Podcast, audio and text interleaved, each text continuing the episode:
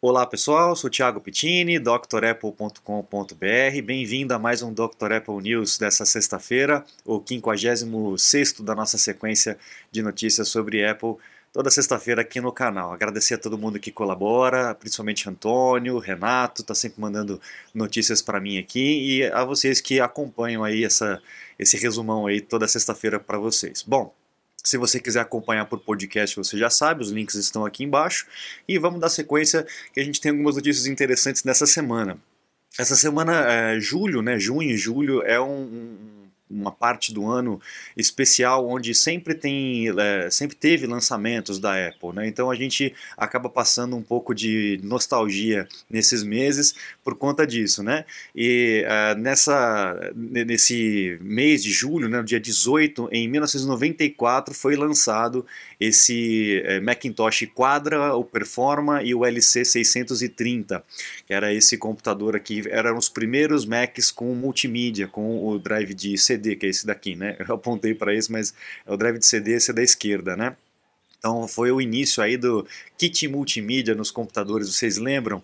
Os Macs já vinham aí com ele já embutido a partir de 94.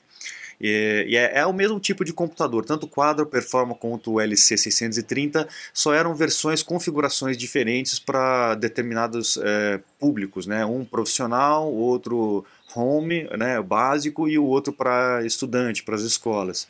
Então a gente comemora aí em julho é, o lançamento dos kits multimídias aí na Apple.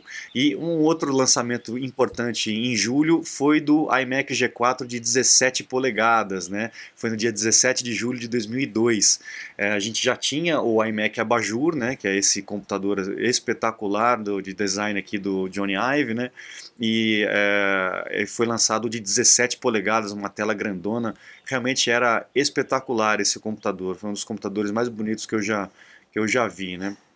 Uh, e aí foi no dia 17 de julho de 2002. E ainda, é, trabalhando um pouco aí na história da Apple, o iPod né, ganhou aquele click wheel, aquela roda é, giratória para você poder é, é, navegar pelos menus. Né? Quem teve um iPod desse aqui? Né?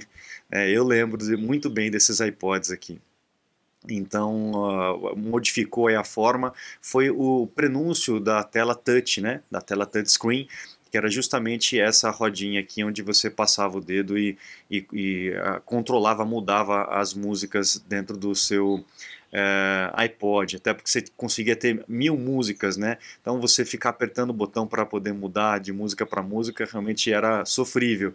E aí o Click Wheel acabou resolvendo isso e pavimentou o caminho para o trackpad e para outras coisas que a gente tem hoje em dia aqui no, no Mac, né? Bom, agora chega de história, chega de nostalgia, vamos para as notícias mais é, importantes dessa semana. Essa semana foi atualizado o macOS 11 Big Sur, o Beta 3, né, Beta Public 3, e é, aquele é, ícone da bateria que tem dado aí um, uma confusão danada, a Apple refez o ícone da bateria ó, e agora ficou desse jeito. É, é exatamente isso que acontece, pessoal. É, a Apple vai lançando beta e o aplicativo ou o software ou o sistema operacional ele vai sendo refinado até o final, até o lançamento. É para isso que serve o beta, né? Então é, a gente pode esperar muitas modificações ainda no sistema operacional, tanto em funções quanto na parte de layout, até o final, até lá setembro, outubro, quando provavelmente vai ser lançado o sistema para todo mundo instalar nas máquinas compatíveis, né? É, o, lá no iPhone, no iOS 14 ou no iPad OS 14, o ícone também do Apple Music mudou também, né? Olha só, ficou aqui vermelhinho. Lembra um pouco do iTunes antigo, né? O iTunes antigo teve um ícone que era, que era mais ou menos nessa cor é, no, nos Macs. Então a Apple está voltando aí com essa, esse padrão de cor. Ó, por exemplo aqui, ó, olha só o símbolo do play aqui né, no, no iOS. Olha como ele está esquisito. Isso aqui aparentemente é um erro, é um bug do sistema que provavelmente vai ser corrigido porque o play não é esse símbolo, né? O play é realmente o triângulo. Então, uh, isso tudo vai ser normal, não adianta a gente ficar pegando muito no pé dessas coisas, porque isso tudo vai ser refinado até o lançamento, tá? Mas pelo menos essa questão da bateria o assunto parece que está encerrado. A não ser a turma que realmente não gostou também do novo, né? Aí não tem jeito, agradar todo mundo não dá, né? Bom, vamos lá. iPhone 12, vários rumores estão sendo divulgados na internet aí, principalmente com relação a, a, a possível atraso aí na, no anúncio, inclusive, do iPhone. Então, estão é, programando aí um anúncio para setembro, tem outros falando de novembro. Então, a gente já sabe que vai ser realmente para o final do ano, mas não sabe exatamente quando, ou setembro ou novembro, aí o lançamento do iPhone 11. E uh, o que a gente tem visto aí de rumor é que a bateria dele vai ser um pouco menor em termos de, de miliamperes do que é o 11. Né? Então eles estão dizendo aqui, as fontes estão dizendo que o iPhone 12, que seria o comparativo com o 11, é, com 2.775 miliamperes de capacidade de bateria, enquanto o 11 hoje tem 3.110. A gente não sabe se ele vai ser mais é, eficiente energeticamente, né, em termos de, de potência, e de consumo para poder compensar uma bateria um pouco menor, né, de, em termos de, de potência. Então vamos ver ainda o que, que, vai acontecer, ainda é tudo muito rumor, a gente não sabe exatamente como que vai é, é, proceder, mas provavelmente o tamanho da bateria vai ser mais próximo à bateria do que era o 10R e o 10S, tá? É, seguindo mais ou menos a mesma, a, o mesmo padrão, tá? Bom, mais para frente aqui, Uh, o iPhone também aqui existe um rumor para de 2022 ter um, uma lente telescópica. A gente não sabe ainda se ela vai realmente se projetar para fora, como acontece em alguns eh, smartphones que a gente tem aí no mercado, ou se isso vai ser interno, né?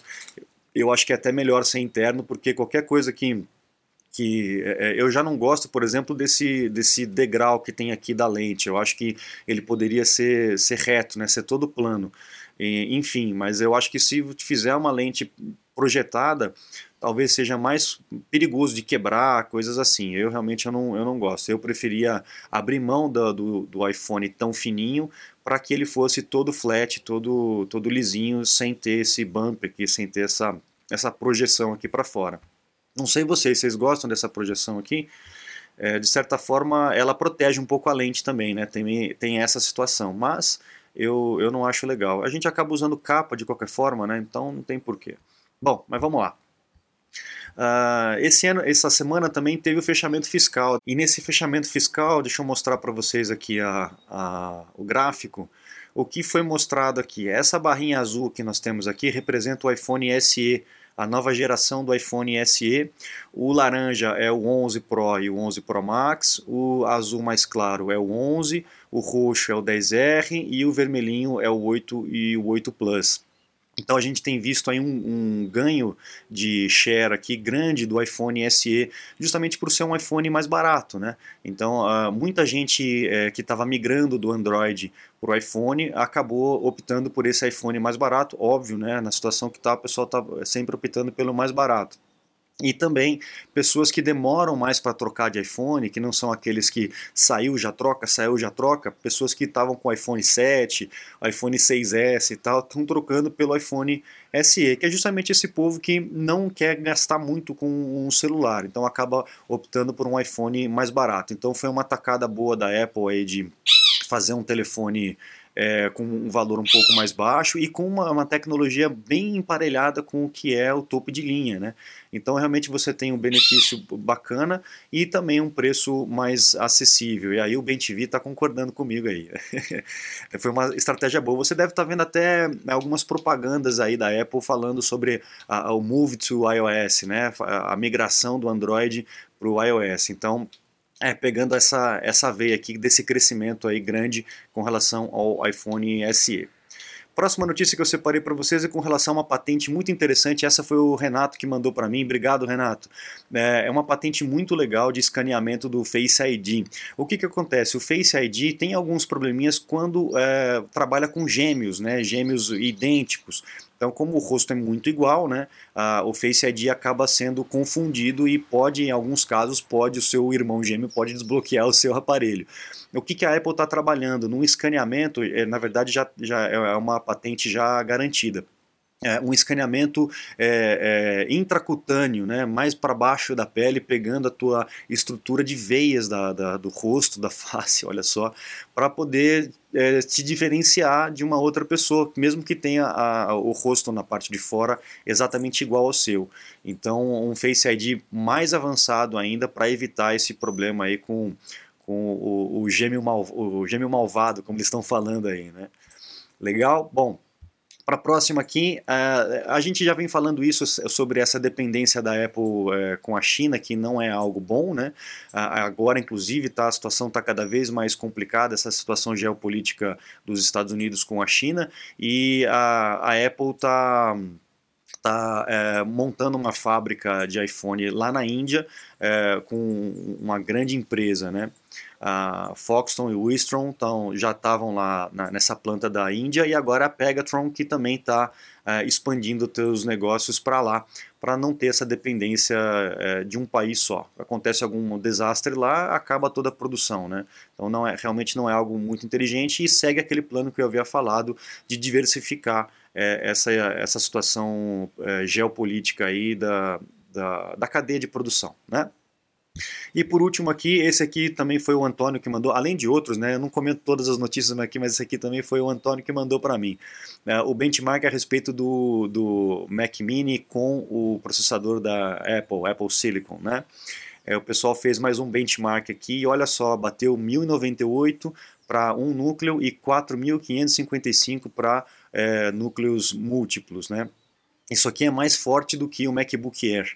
Então o Mac, o Mac Mini com o chip do iPad Pro consegue ser mais forte do que o MacBook Air. Realmente a, a o futuro promete bastante para esse processador. Tomara que realmente a Apple consiga fazer essa transição de uma forma tranquila e, e que ainda dê suporte né, durante longos anos até que toda a base possa se trocar processador, do processador Intel para o Apple Silicon e a gente possa uh, ganhar aí com relação à velocidade, à, capacidade termal, né, para não estragar tanta bateria, e aí a gente ter uma vida útil da bateria uh, e uma autonomia maior para os nossos MacBooks principalmente. Então, pessoal, o futuro aí promete para esse Apple Silicon, realmente é, foi uma, uma mudança estratégica e eu tenho certeza que a Apple vai ganhar muito mercado com isso e tomara que ela consiga também reduzir preço, né, que é o mais importante. Ainda mais aqui no Brasil, não dá para entender qualquer política de preço aqui no Brasil, tomara que